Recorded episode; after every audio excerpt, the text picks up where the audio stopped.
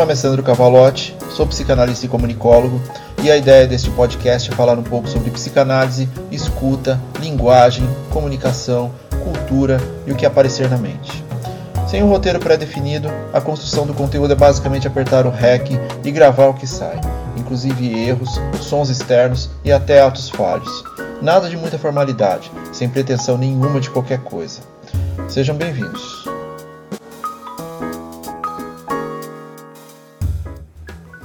Episódio 70 Recomeços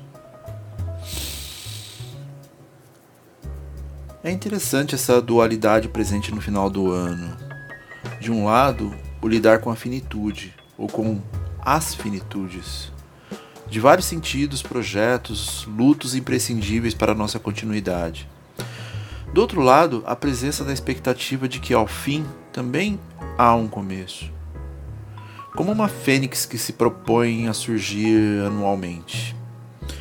Afinal, fazemos planos, realizamos parte deles porque sempre há mudanças a serem feitas no processo. E essa mutabilidade é parte importante do desenvolvimento acerca das frustrações que se apresentam na jornada. Há também os planos inalcançáveis que entram numa lista sem fundamentação alguma, somente no que se entende como ter fé, seja lá o que isso queira dizer e que você acredite. Essa dimensão que se apresenta da ficção de realização também mostra muito sobre nós. Qual a visão que temos de mundo, que perspectivas temos sobre a incidência do outro sobre nós e talvez nossa capacidade de compreensão de limites pessoais. Afinal, colocar numa lista ganhar na loteria como uma perspectiva de continuidade é um pouco amplo demais, não é?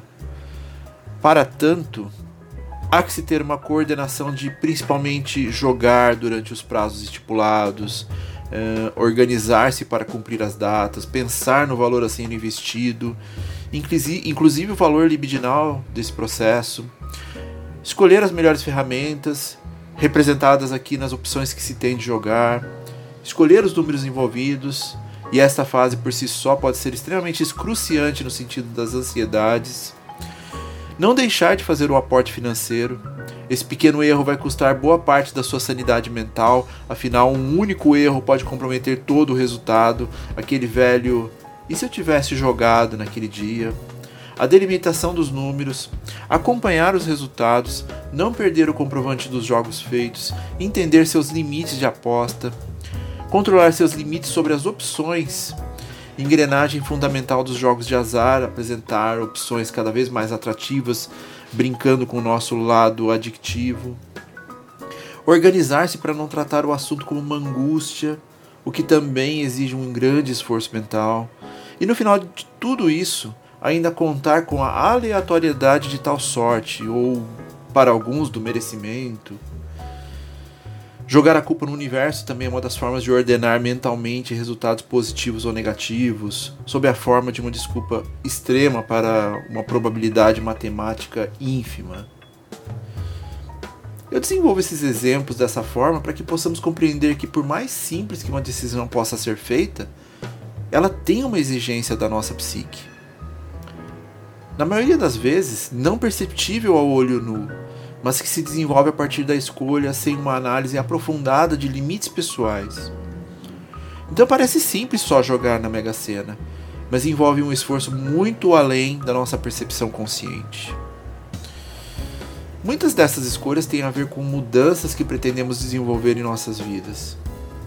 Então, é bastante prático estar em um lugar que não se deseja e, de repente, estipular um novo destino de forma aleatória e sem a mínima preparação.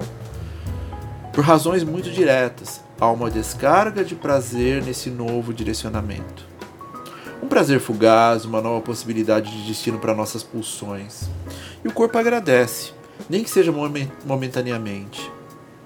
Sonhar é parte importante da nossa constituição. Entretanto, escolher destinos descontinuados e que só fazem sentido para aquele momento são descargas que se esvaem com certa rapidez. Exatamente porque não há uma organização sobre esse continente. Essa frivolidade cobra um preço na forma de frustrações exacerbadas e desnorteadas. Conhecer-se melhor é também saber das suas limitações, inclusive sobre esses momentos de escolhas. Então, o que podemos tirar disso tudo é que, ao identificar-se de maneira mais ampla e concreta, tais escolhas se tornam mais palpáveis dentro da realidade. E tais recomeços têm muito a ver com isso. Para algumas pessoas, o ato de recomeçar é muito mais complexo do que para outras, porque envolvem a relação com o abandono e com a finitude da qual falamos no último episódio. Entender seu momento atual, ter a paciência de pensar sobre as desventuras que podem estar atreladas às escolhas de destino, são, exercício que, são exercícios que, com o desenvolvimento correto, podem ser automatizadas em nossa mente.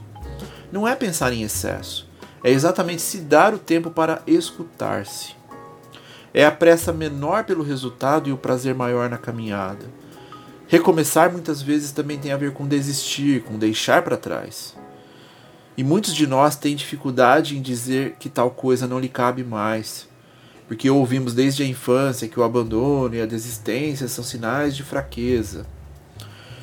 E em nosso crescimento, essa densidade toma novas formas, como a tal da resiliência, hoje já estereotipada pelo rótulo social.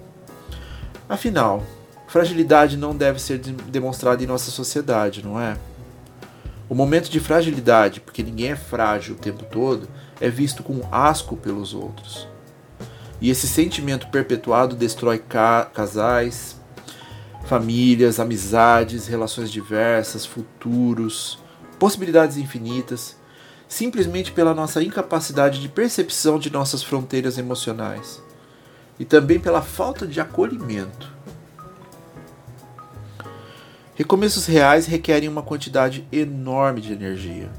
Não estamos falando aqui de pular ondinhas ou as crenças populares que se alimentam de pedidos inócuos. Estamos falando de um restauro de suas individualidades, de suas motivações, de suas relações consigo mesmo, de suas construções egóicas, de suas delimitações em relação aos seus devaneios mais íntimos. De observar-se como um ser desejante e faltante ao mesmo tempo, e que tudo bem lidar com isso. Independente da época em si, não há problema nenhum em observar os ciclos temporais acerca dos recomeços. Final do ano é uma época de celebração, de renovação, de revisitas mais do que listas, metas e post-its colados na mesa, o final do ano nos propicia um retorno em uníssono para a esperança de que possamos escolher novas rotas, novas possibilidades, novos propósitos, novos amores, novas vidas, novos destinos pulsionais, novas relações conosco e com o meio social. Recomeçar é bem, é saber onde se está, quais as dificuldades envolvidas e traçar planos factíveis para transformar-se dentro de suas limitações. E nós estamos dando um exemplo do final do ano, mas você pode começar isso na época em que você se sinta mais apto, que você se sinta mais responsável sobre si. Recomeçar me lembra a grande oportunidade que Freud nos deu a partir da psicanálise, a do seu recordar, repetir e elaborar. Ao recordar, podemos entender nossas repetições e assim elaborá-las. Essa é uma premissa básica do setting analítico o de permitir-se um recomeço a cada sessão, caso ousemos nos reencontrar com isso que nos causou tantas dúvidas, incertezas, tristezas, frustrações, dor e traumas. Um reencontro que agora conta com novas ferramentas, as experiências que tivemos na jornada. Portanto, mais do que a época em si, recomeçar é sempre parte de um processo que pode parecer doloroso, mas imprescindível para o nosso desenvolvimento. E se essa época traz a força necessária para você recomeçar, está tudo bem. Não há nada de errado com isso. Todos nós precisamos de pequenos empurrões sociais na maior parte das vezes. O importante é permitir-se ecoar seus novos desejos, sejam eles quais forem. Não há dimensão no recomeço, não há necessidade de fazer grandes mudanças. Muitos se preocupam com trazer uma transformação gigantesca, o tal do pensar grande, que exige uma carga emocional e psicológica que pode bloquear qualquer avanço, simplesmente porque coloca você em uma relação de tudo ou nada, demandando muito mais da sua organização psíquica. O resultado disso é a procrastinação, é o abandono do que se deseja.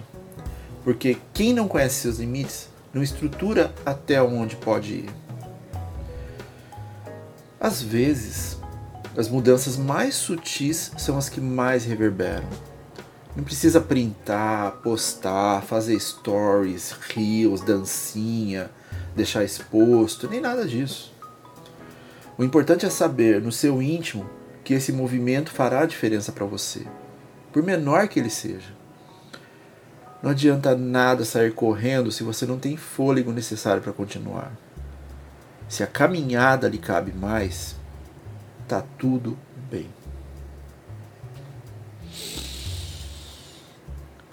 E a fala de hoje veio acompanhado. Ah, lembrei de uma coisa importante.